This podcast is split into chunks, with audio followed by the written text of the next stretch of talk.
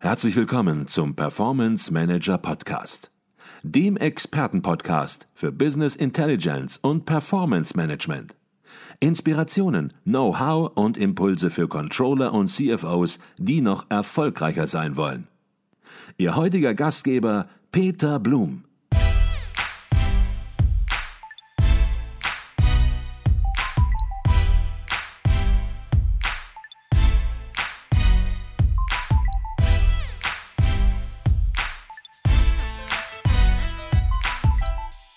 Herzlich willkommen zum Performance Manager Podcast. Mein Name ist Peter Blum. Die Fachzeitschrift Controlling gehört ohne Frage zu den wichtigsten Zeitschriften für Fach- und Führungskräfte im Finanz- und Rechnungswesen von Unternehmen. Sie liefert jeden zweiten Monat fundierte und anwendungsorientierte Beiträge für alle Controlling-Bereiche zu allen Branchen und für unterschiedliche Unternehmensgrößen. Jede Ausgabe widmet sich einem Schwerpunktthema und damit einer besonderen Fragestellung im Controlling. Der Performance Manager Podcast und die Herausgeber der Zeitschrift möchten in Zukunft gerne über den Podcast einen ersten Überblick vor Veröffentlichung der Zeitschrift über den jeweiligen Themenschwerpunkt liefern und damit Neugierde für die Inhalte wecken. Und gleich die erste Ausgabe im Jahr 2021 hat das spannende Thema Controlling der Industrie 4.0 zum Schwerpunkt. Und ich freue mich darüber mit Professor Dr. Andreas Hoffjan zu sprechen, einem der Mitherausgeber des Magazins. Andreas Hoffjan hat dieses Thema federführend begleitet und die Aufsätze von namhaften Autoren koordiniert. Doch zunächst mal herzlich willkommen bei uns im Performance Manager Podcast Professor Dr. Andreas Hoffjan. Ja, hallo, schön, dass ich mit dabei sein kann, diesen Podcast zu gestalten. Und herzlichen Dank, dass Sie sich die Zeit nehmen, um dass wir diese Form der Zusammenarbeit für 2021 austesten. Und wir sind alle gespannt, was rauskommt und wie es auch in der CFO, in der Controller-Community ankommt. Jetzt werden viele das Heft Controlling kennen, aber ich möchte natürlich die Gelegenheit nutzen, dass Sie etwas dazu sagen können. Warum gehört das Heft Controlling zur Pflichtlektüre eines CFO, eines Controllers? Warum muss es abonniert werden, sage ich mal ein bisschen forsch? Ja, also die Controlling gehört ja wirklich zu den wichtigsten Zeitschriften für Fach- und Führungskräfte im Finanz- und Rechnungswesen. Und sie vermittelt so den State of the Art in Controlling und Unternehmenssteuerung. Die Zeitschrift zeigt Praktikern innovative Ideen und Wege auf, um Controlling noch erfolgreicher zu machen. Und sie liefert jeden zweiten Monat wirklich fundierte und anwendungsorientierte Beiträge für alle Controlling-Bereiche. Sie ist an sich so das Magazin für fundiert, recherchierte, praxisnahe Controlling-Themen. Ich glaube, das kann man so sagen und das werden wir auch gleich spüren, wenn wir über das Thema sprechen. Jetzt äh, werden einige Hörer Sie kennen, manche noch nicht. Sie haben einen Lehrstuhl für Unternehmensrechnung und Controlling an der Technischen Universität Dortmund. Vielleicht können Sie sich ein bisschen persönlich vorstellen, denn Sie haben das erste Thema, das erste Heft sozusagen in diesem Jahr 2021 begleitet, betreut. Ja, vielen Dank, Herr Blum. Mein Name ist Andreas Hoffjan. Wie bereits von Ihnen angesprochen, bin ich Inhaber des Lehrstuhls Unternehmensrechnung und Controlling an der Technischen Universität Dortmund. Zugleich bin ich auch noch wissenschaftlicher Direktor des IWW-Zentrums Wasser, wo ich zuständig bin für die Themen Wasserökonomie und Wassermanagement. Und aus diesen beiden Arbeitsbereichen ergeben sich auch so im Wesentlichen meine Forschungsschwerpunkte. Das eine ist das Rechnungswesen entgeltregulierte Unternehmen, also Controlling bei Wasser, Abwasser, Energie und Abfall. Und der andere Bereich erschließt sich aus dem Kontext einer technischen Universität. An einer technischen Universität sind natürlich klassischerweise Fakultäten wie Maschinenbau extrem wichtig. Dort arbeiten wir sehr eng zusammen mit den Maschinenbauern, mit den Informatikern, insbesondere auch im DFG-Graduiertenkolleg Anpassungsintelligenz von Fertigungssystemen. Diesbezüglich bin ich auch tätig als wissenschaftlicher Beirat im Zentralarbeitskreis Controlling des VDMA Und daher stammt natürlich auch diese Affinität zum Thema Produktionscontrolling. Und das, was uns hier an der TU wichtig ist, nämlich das verbindet uns auch mit der Zeitschrift Controlling, dass wir immer versuchen, den Praxistransfer aktiv zu leben. Und äh, das versuchen wir dann natürlich auch in die Zeitschrift mit einzubringen. Mhm. Jetzt sollen wir natürlich über das Thema Controlling der Industrie 4.0 sehr schnell sprechen, aber wir kommen diesmal nicht darum herum, noch ein anderes Thema vorzuschalten, denn für die Zeitschrift Controlling stellt die erste Ausgabe in diesem Jahr eine wirkliche Zäsur dar. Denn mit diesem Heft verabschieden sich nach über 30 Jahren Professor Dr. Peter Horvath, der auch schon bei uns im Podcast war, und Thomas Reichmann, zwei Größen aus dem Herausgeberkreis. Und man fragt sich dann natürlich, ja, welche Veränderungen ergeben sich dadurch einmal natürlich für die Redaktion und ja, wie wird sich möglicherweise das Heft in Zukunft aufstellen? Gibt es da Änderungen? Ähm, völlig korrekt. Peter Horvath und Thomas Reichmann, beide sicherlich Controlling-Päpste, treten als Gründungsherausgeber der Zeitschrift Controlling 2021 zurück. Sie treten aber nur zurück aus ihrer Rolle als aktiver Herausgeber. Sie bleiben der Zeitschrift weiter verbunden. Und sie haben in der Tat über mehr als drei Jahrzehnte die Controlling zur führenden Zeitschrift für Unternehmenssteuerung im deutschen Sprachraum gemacht. Dafür möchte ich Ihnen auch im Namen der anderen Mitherausgeber danken zu den Änderungen. Mit dem Jahr 2021 kommen zu den bestehenden vier zwei neue Herausgeber hinzu. Zum einen der Kollege Professor Martin Hiebel und Professor Thorsten Knauer. Kollege Hiebel hat den Lehrstuhl für EBWL, insbesondere Management, Accounting und Control an der Uni Siegen inne. Seine Forschungsschwerpunkte liegen so im Bereich Controlling in Familienunternehmen und Mittelstandscontrolling. Kollege Knauer ist Inhaber des Lehrstuhls für BWL, insbesondere Controlling an der Ruhr-Universität Bochum. Und in seinem Forschungsfokus stehen vor allem Fragestellungen, die sich befassen mit Schnittstellen zum äh, Thema externe Unternehmenspublizität und Unternehmenstransaktionen, also vor allem Fragen des wertorientierten Controlling. Mhm. Ich denke, mit dieser neuen Zusammensetzung des Herausgeberkreises bleiben wir ich sag mal, der bisherigen Linie der Zeitschrift treu. Also die Fachzeitschrift Controlling wird weiterhin von wissenschaftlich renommierten Uniprofessoren verantwortet. Alle legen hohen Wert auf die Praxisrelevanz ihrer Arbeit. Ähm, und wir versuchen natürlich mit diesem Herausgeberkreis ähm, und seinen Forschungsthemen die inhaltliche Breite des gelebten Controllings abzubilden. Mhm.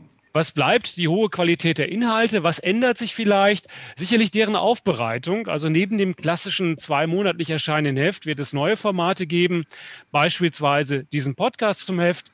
Dazu gehört auch schon seit 2017 die Spezialaufgaben, die sich zentralen Zukunftsthemen im Controlling in wesentlich kürzeren, aber stärker journalistisch verfassten Beiträgen annehmen und in Abstimmung mit dem Verlag werden wir sicherlich auch neue digitale Kanäle der Vermittlung von Inhalten vorbereiten. Mehr möchte ich dazu noch nicht verraten. Mhm. Klar, Veränderungen werden sich mit Sicherheit ergeben. Veränderungen sind normal, aber was bleibt, sind die spannenden Themen. Und das spannende Thema Nummer eins in diesem Jahr, Controlling der Industrie 4.0. Herr Professor Hoffjan, warum haben Sie das gerade jetzt zum Schwerpunktthema gemacht? Ja, also traditionell ist ja Deutschland ein sehr starker Industriestandort und äh, aber man muss auch sich eingestehen, in wichtigen Leitbranchen wie der Automobilwirtschaft ist er etwas gefährdet. Und was wir glauben, mit Hilfe von Industrie 4.0 kann man trotz umwälzender Veränderungen der Wirtschaft den Fertigungsstandort Deutschland behaupten. Und hier geht es ja vor allem um die Frage, wollen wir die Chancen von Industrie 4.0 nutzen? Dann müssen wir uns natürlich auch der damit zusammenhängenden Herausforderungen jetzt annehmen. Und das, was wir gerade beobachten im Umfeld der aktuellen Pandemie, ist natürlich ein nachhaltiger Digitalisierungsschub in vielen Unternehmen. Und im Sinne einer umfassenden Digitalisierungsstrategie sollten auch diese Industrie 4.0 Überlegungen eingebunden werden. Dabei gilt es vor allem darum, kurzfristig die Potenziale dieser digitalen Industrierevolution zu identifizieren und zu heben. Aber man sollte auch nicht vergessen, es gibt möglicherweise auch Risiken, nämlich Angriffe zum Beispiel auf unsere Informationssicherheit. Und auch hier muss das Controlling diese Risiken aufzeigen, die möglicherweise von einer schlecht umgesetzten Industrie 4.0 ausgehen können. Mhm. Das heißt, ich verstehe das richtig, das Thema Industrie 4.0, wo viele sagen, was ist damit jetzt konkret gemeint? Ich habe schon mal von Industrie 3.0, 2.0 salopp gesprochen gehört. Ist es insbesondere die Digitalisierung entsprechend zu betrachten und dort entsprechend Antworten auch zu bieten? Habe ich das richtig verstanden? Ja, das geht in die richtige Richtung. Also wenn man sich die Frage stellt, was macht den Kern von Industrie 4.0 aus, dann ist es ein Dreiklang, nämlich Digitalisierung zum ersten, Automatisierung zum zweiten und Individualisierung zum dritten. Also Industrie 4.0 steht für eine neue Stufe der Organisation und Steuerung der gesamten Wertschöpfungskette. Sie orientiert sich und daher kommt dieser Aspekt der Individualisierung hinein an den zunehmend personalisierten Kundenwünschen und er streckt sich von der Idee, dem Auftrag über die Entwicklung und Fertigung, die Auslieferung eines Produktes an den Endkunden bis hin zum Recycling äh, entsprechend abzubilden. Und dabei werden cyberphysische Systeme und das Internet der Dinge äh, in die industriellen Prozesse und die industrielle Infrastruktur integriert. Das macht im Grunde genommen Industrie 4.0 aus. Mhm, wunderbar. Jetzt heißt das Heft ja nicht Industrie 4.0, sondern es heißt Controlling. Das heißt, es geht natürlich auch immer um die neuen Aufgaben, die sich daraus für CFOs ergeben, für Controller ergeben, um die neuen Rollenbilder. Wie wirkt sich Industrie 4.0 auf das neue Rollenbild aus? Ja, also ähm, wenn Sie sich das Rollenbild anschauen, dann gibt es im Grunde genommen verschiedene zentrale Fragestellungen aus Controllersicht, ähm, die wir uns stellen müssten. Die Frage eins ist, rechnet sich das? Also da geht es um das Stichwort Nutzenbewertung bei Investitionsentscheidungen in Industrie 4.0. Da müssen Controller darauf aufpassen, dass die Digitalisierung kein Selbstzweck wird. Ähm, so als Driver der Digitalisierung muss der Controller eben nicht nur Gas geben, sondern möglicherweise bei Bedarf auf die Bremse treten. Also wir brauchen Digitalisierung nur dort, wo es dem Unternehmen auch etwas bringt. Punkt zwei oder zweite Frage ist immer die, wie können wir das angehen? Ja, also hier geht im Grunde genommen der Controller seiner Rolle als Enabler nach. Und da geht es vor allem darum, dass natürlich Industrie 4.0 Fabrikanpassungen Projektmanagement und Controlling brauchen. Und äh, das Projektcontrolling ist alles andere als trivial in dem Zusammenhang. Und zwar stellen sich dort jede Menge neue Herausforderungen. Es geht um die schwierige Bewertung. Es geht um die häufig fehlende ba Datenbasis. Ähm, das ist das zweite Thema. Und das dritte Thema, äh, was sich dem Controlling stellt, ist, was ändert sich an den Steuerungsgrößen? Also wie sieht das Produktionscontrolling im Übergang zu digitalisierten Fertigungsprozessen aus? Dazu hören wir später noch mehr. Vor allem aber wirkt sich dieses Aufgabenbündel natürlich auf das Rollenverständnis aus. Und zwar wird sich das Rollenverständnis wandeln mehr in Richtung einer aktiven Begleitung des Managementprozesses. Wenn valide Daten quasi auf Knopfdruck abrufbar sind, wird es für den Controller viel mehr darauf ankommen, verstärkt mit den verfügbaren Informationen zu arbeiten und quasi deren unternehmerischen Nutzen zu destillieren. Mhm, wunderbar gehen wir jetzt richtig tief rein, denn das Heft bietet fünf ganz spannende Artikel, die sich mit einzelnen Teilaspekten der Industrie 4.0 oder Controlling der Industrie 4.0 befassen. Und der erste Beitrag, der fokussiert auf die Bedeutung des Produktionscontrollings im Kontext der Industrie 4.0 und leitet Anforderungen und Handlungsempfehlungen für die zukunftsfähige Steuerung von Wertschöpfungsprozessen und Strukturen ab. Hört sich ein bisschen kompliziert an, aber vielleicht können Sie ein bisschen herausarbeiten, was ganz konkret gemeint ist und was Ihre Learnings sind aus diesem ersten Beitrag. Ja. Der erste Beitrag basiert äh, auf einer Dissertation vom Jürgen Schmelting, die mit dem Dissertationspreis auch der TU Dortmund ausgezeichnet worden ist. Insofern erklärt das so ein bisschen eher die akademische Färbung der Wortwahl. Worum geht es inhaltlich? Ähm, es fängt natürlich damit an, dass das Produktionscontrolling durch die Digitalisierung eine Menge an Veränderungen im Arbeitsumfeld nach sich zieht. Und äh, was resultiert daraus für den Controller? Naja, er muss sich zunehmend als interner Berater ausrichten. Er muss zum Zweiten eine verstärkte Zukunftsorientierung aufzeigen. Und zum Dritten wird er auch verstärkt kommunikative Arbeitsinhalte haben. Vielleicht schauen wir uns diese drei Punkte ein bisschen näher an, um das ein wenig auszuführen. Und ähm, fangen wir vorne an. bei diesen Handlungsempfehlungen, die Weiterentwicklung zum unterstützenden Businesspartner ist wichtig. Gleichzeitig braucht er auch ein weitgehenderes Verständnis für die Fertigungsprozesse. Ähm, das bedingt natürlich auch für den Controller einen zusätzlichen Qualifizierungsbedarf, damit er die Managementprozesse auch aktiv begleiten darf. Zweitens, na, im Rahmen einer Zukunftsorientierung muss er natürlich die Informations- und Steuerungssysteme weiterentwickeln. Wir haben vielleicht wesentlich mehr an Informationen zur Verfügung stehen, die auch in Echtzeit bereitstehen. Und deswegen muss er bestimmte bestehende Systeme, wie zum Beispiel das Kostenrechnungssystem, auch hinterfragen und auf seine zukünftige Eignung abklopfen. Und drittens, ähm, und das ist vielleicht der wichtigste Punkt im Produktionscontrolling, es wird eine Verlagerung der Schwerpunkte geben. Also weg von den eher Aufgaben der Datengewinnung und Aufbereitung hin zu einer Erhöhung kommunikativer Arbeitsanteile, insbesondere zwischen verschiedenen Fachbereichen, also zwischen Controlling, Produktion, Logistik, ähm, wo man vielleicht, ich sag mal, eher äh, erklärende, begründende Aufgaben wahrnimmt. Ähm, Wichtig dabei ist, ähm, wir können nicht davon ausgehen, dass das Controlling dafür Personal mehr zur Verfügung gestellt bekommt. Diese Transformation, die muss kostenneutral erfolgen. Und dies geschieht in der Regel durch die konsequente Nutzung von sogenannten Self-Service Business Intelligence Systemen. Also man könnte auch von einem stärkeren situativen Selbstcontrolling sprechen, äh, wo die Verantwortungsträger selbst quasi die Daten auslesen, aber natürlich der Controller das BI-Cockpit äh, zur Verfügung stellt, es entsprechend mit Berechtigungskonzepten flankiert und äh, dafür Sorge trägt, dass die Datenqualität auch stimmt. Mhm.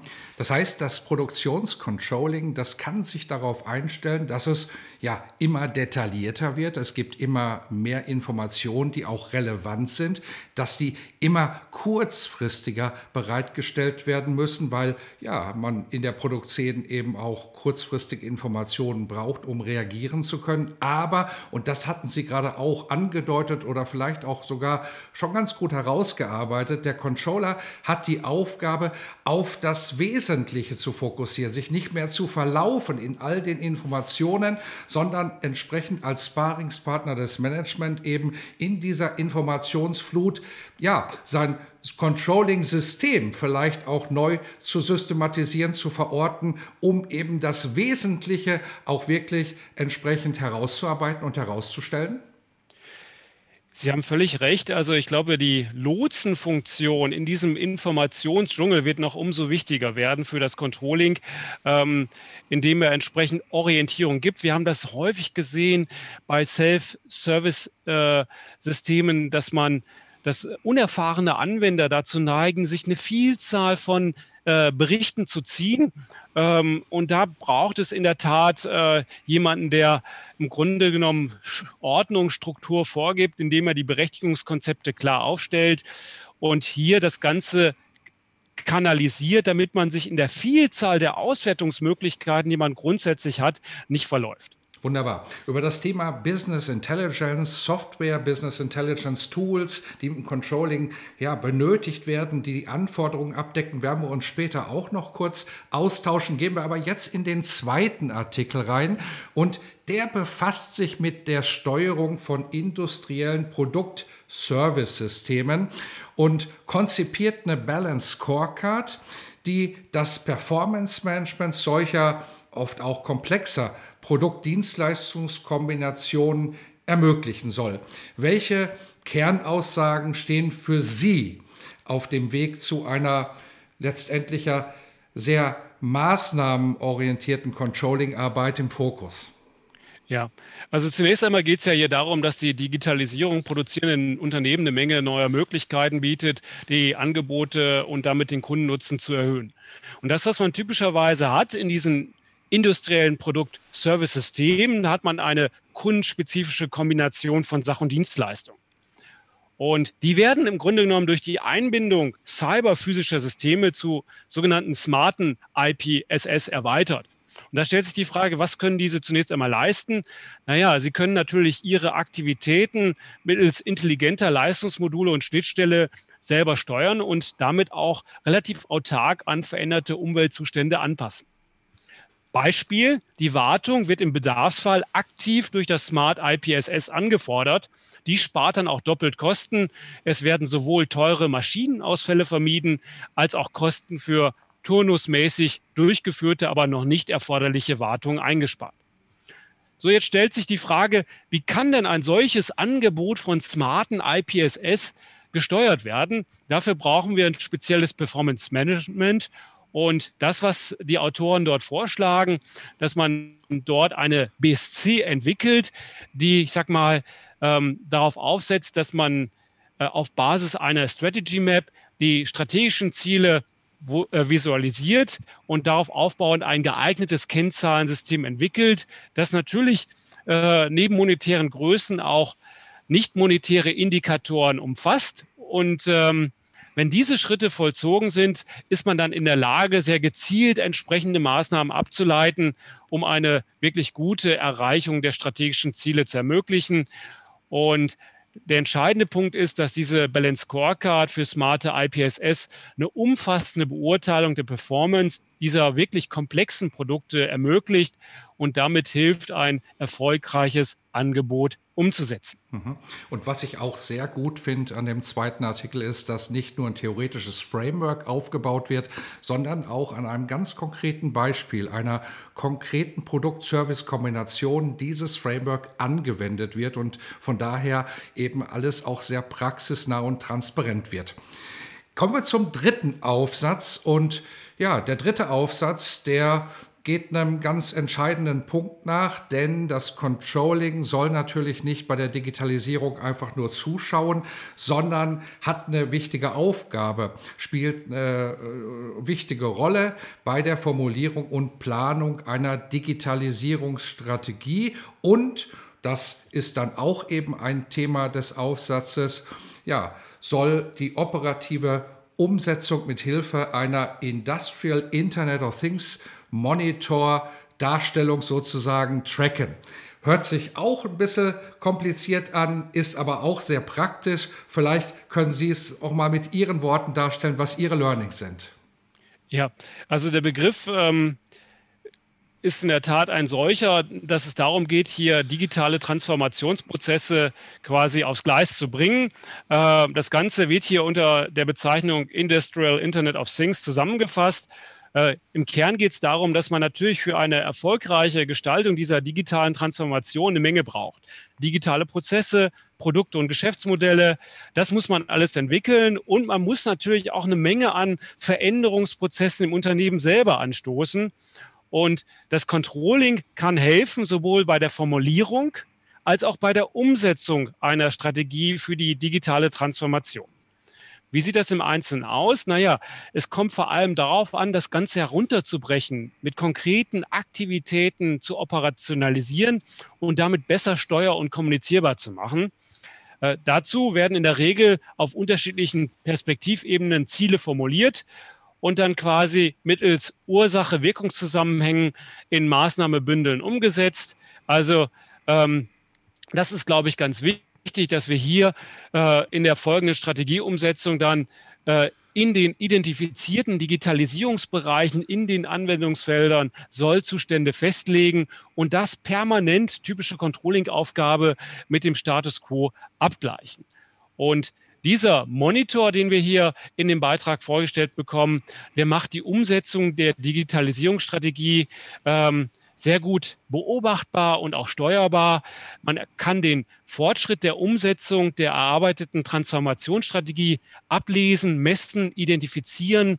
Man kann nicht ausgenutzte Potenziale erkennen und es hilft in Summe quasi den gewünschten Sollzustand der digitalen Transformation zu erreichen. Es ist so eine Art Reifegradmodell für Industrie 4.0, mit der Führungskräfte Abweichung von der Zielsetzung schnell identifizieren können und dann entsprechend gegenzusteuern. Mhm.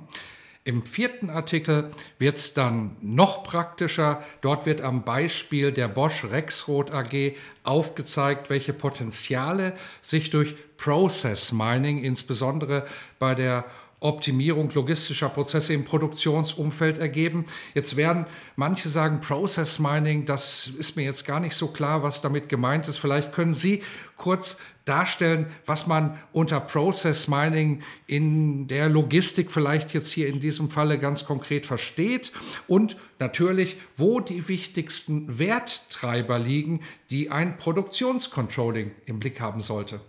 Hm. Zunächst einmal ist das Process Mining ein super Tool, ein super Instrument. Und zwar, was wir dort machen, ist quasi eine Art Röntgenbild von logistischen Prozessen. Also in diesem Anwendungsfall logistischer Prozesse.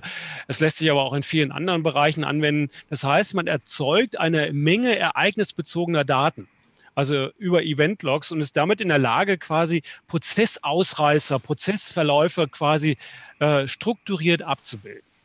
Also es dokumentiert Daten wie zum Beispiel die Uhrzeit von Prozessstart und Ende.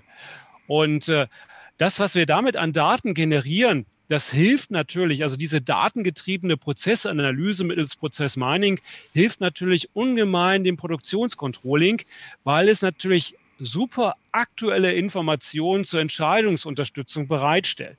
Ne? Man kann sich das so ein bisschen vorstellen aus dem privaten Bereich. Sie sind ja in der Lage, auch inzwischen bei Paketzustellungen ähm, zu tracken, wo befindet sich das gerade, das Paket, wann wird es mich als Kunden erreichen.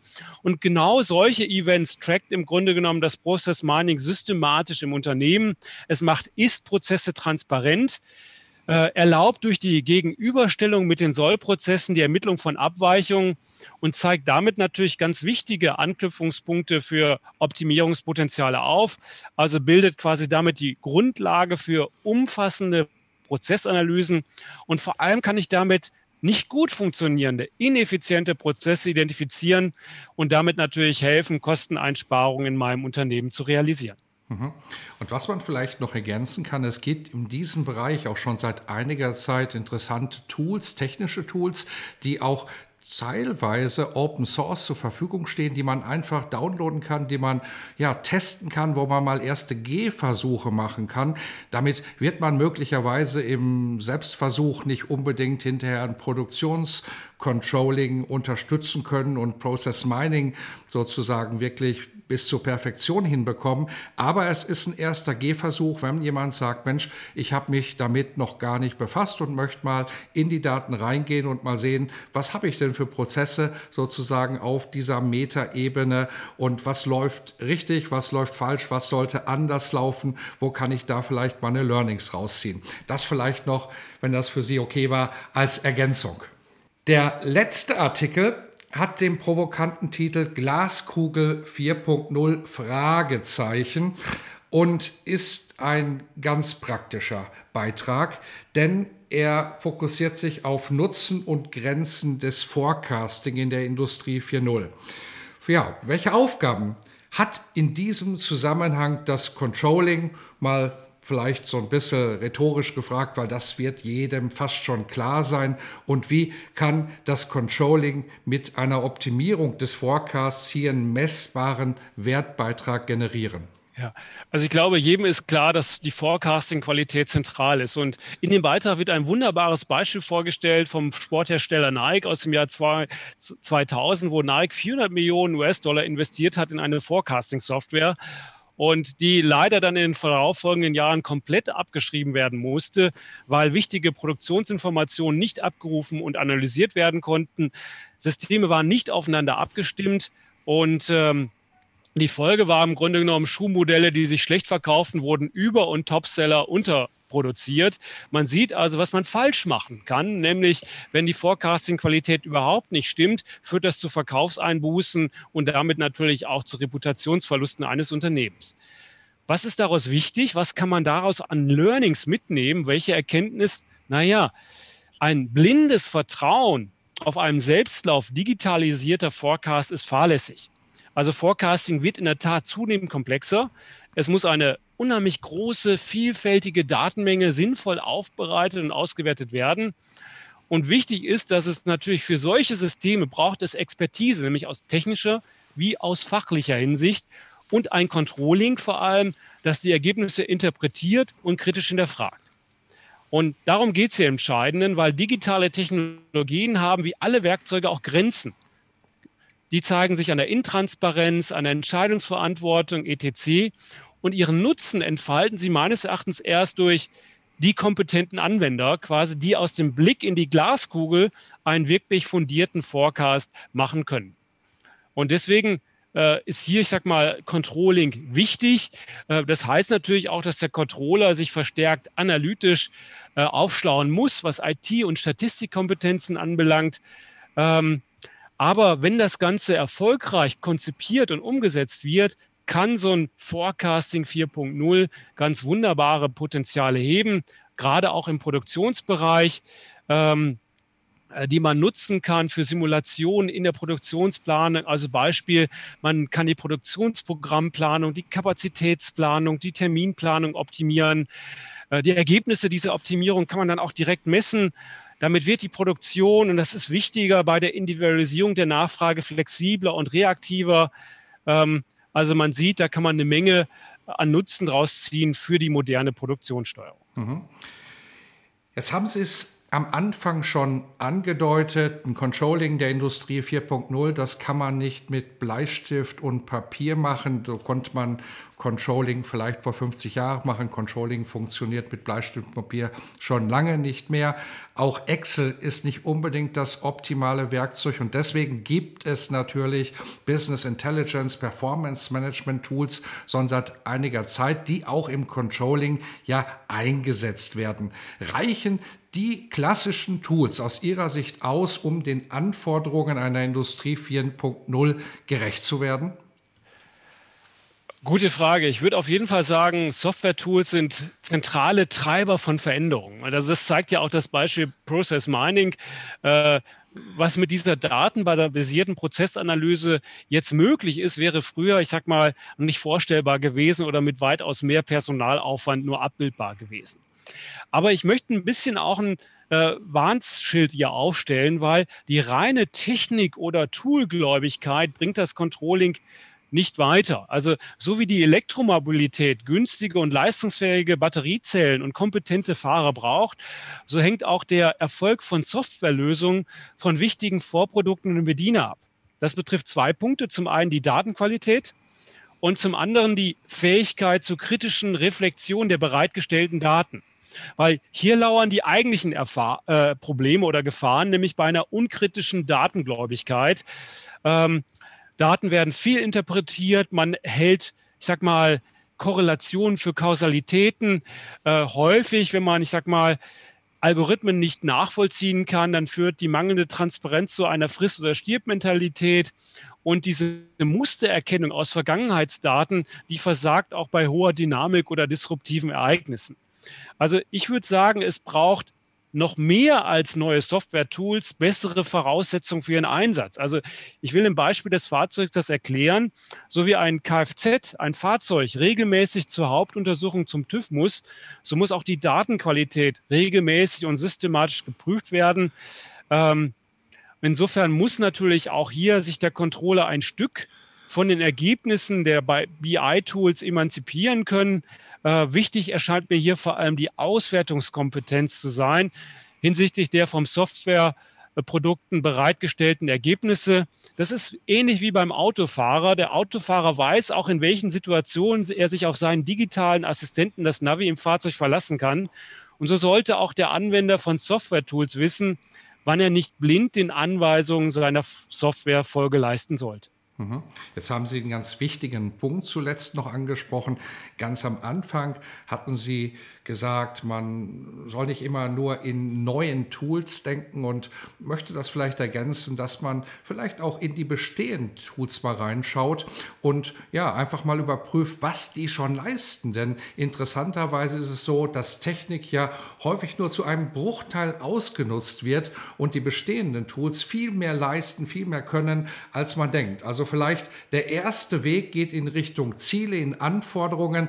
Was möchte man überhaupt erreichen? was schafft einen Wert, was produziert einen Wert aus dem Controlling und dann sich anzuschauen, wenn das klar ist, können das die bestehenden Tools leisten oder muss man in neuen Tools denken. Stellt sich natürlich die Frage, gibt es so ein paar Anforderungen, wo Sie sagen, darauf sollte man schon achten, das müssen Controlling-Tools erfüllen, um in der Produktionsplanung und Steuerung zukünftig auch wirkungsvoll unterstützen zu können?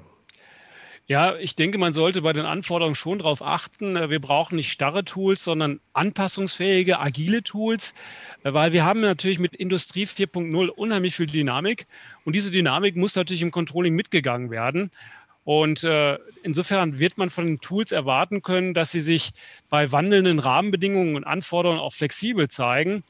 Äh, weil eines ist natürlich klar, wir wollen ja nicht mit jeder Veränderung den Werkzeugkoffer des Controllers jedes Mal komplett leeren und neu wieder auffüllen, wenn sich Änderungen ergeben, sondern die eingesetzten Tools, die müssen anpassbar sein, adaptierbar sein und äh, sie müssten auch in der Lage sein, neue Ziele und Maßnahmen zu integrieren und auch äh, imstande sein, auch zusätzliche oder verbesserte Daten zu berücksichtigen. Insofern wäre die Anpassungsfähigkeit der wichtigste Punkt. Wunderbar. Jetzt haben Sie gerade ein Stichwort, ein interessantes Stichwort geliefert, nämlich agile Tools. Da sind wir bei Agilität und da sind wir dann ganz dicht auch schon am Mindset des Controllers. Ist es so, dass sich aus den Herausforderungen, die wir jetzt besprochen haben und die im Heft natürlich noch viel, viel intensiver besprochen und diskutiert werden, auch entsprechend Veränderungen für das Mindset des Controllers ergeben? Ich glaube, das, was wir generell von Organisationen an Agilität einfordern, müssen wir auch beim Controller einfordern, weil mit der Veränderungsdynamik des unternehmerischen Umfelds äh, verändern sich natürlich auch die Entscheidungsfragen, die im Controlling informatorisch unterstützt werden. Und es verändern sich natürlich auch die Möglichkeiten der technischen Lösung äh, dieser Entscheidungsprobleme. Ähm, wichtig ist, dass die Controller ähm, sich aber nicht als sag mal, unterlegene Konkurrenz zur Technik sehen, sondern die Technik dann auch als Hilfsmittel mit ihren Stärken und Schwächen nutzen und verstehen. Ähm, sie quasi ihr Wissen einsetzen, um Systeme auch entsprechend zu evaluieren. Ähm, der Controller ist diesbezüglich gefordert, als stärkerer Partner der IT und der operativen Einheiten die verschiedenen alternativen Lösungskonzepte zu evaluieren, ähm, zu begleiten, auch kritisch zu hinterfragen. Das heißt natürlich, dass wir auch mehr Anforderungen brauchen im Hinblick auf IT-Kompetenzen und Statistik. Das sind, glaube ich, wichtige Komponenten. Und äh, ich glaube aber generell, das, was Sie ansprechen, Stichwort Agilität, ein Controller muss immer die Bereitschaft mitbringen, sich permanent weiterzuentwickeln, kontinuierliche Lernprozesse einzugehen und das Mindset, sich an veränderte Rahmenbedingungen anpassen zu lassen. Mhm. Jetzt werden manche sagen, Mensch, was für spannende Themen, wo bekomme ich das Heft her? Wann ist das Heft erhältlich, das erste Heft des Jahres 2021? Ja, und vielleicht auch mal die ganz schlichte Frage, wie, wo kann man es beziehen? Es gibt auch ein Probeabo, weiß ich. Vielleicht können Sie dazu auch noch mal was sagen, damit wir den Zugang auch ganz transparent machen, den wir dann natürlich auch in den Show Notes noch mal verlinken werden. Also der klassische Weg ist natürlich, dass Sie das Heft über das Abo bekommen. Äh, Sie haben gerade schon gut angesprochen, es gibt ein Probo-Abo, wo Sie zwei Ausgaben der Zeitschrift Controlling ähm, quasi kostenfrei erhalten in Verbindung. Und das ist, glaube ich, super spannend, weil das ist ja quasi ein Wikipedia des Controllings, den Online-Zugang zum Controlling-Archiv. Äh, das ist eine Möglichkeit, das ist der klassische Bezugsweg. Ähm, dafür gibt es dann äh, sowohl Einzelabos als auch Institutionenpreise, die dann entsprechend eine Firmenlizenz für die iLibrary enthalten oder inkludieren. Mehr Informationen dazu finden Sie an sich auf der Webseite auf der Homepage des Beck Verlags, also www.beck.de Zeitschriften slash Controlling. Ähm, dort können Sie schlau machen.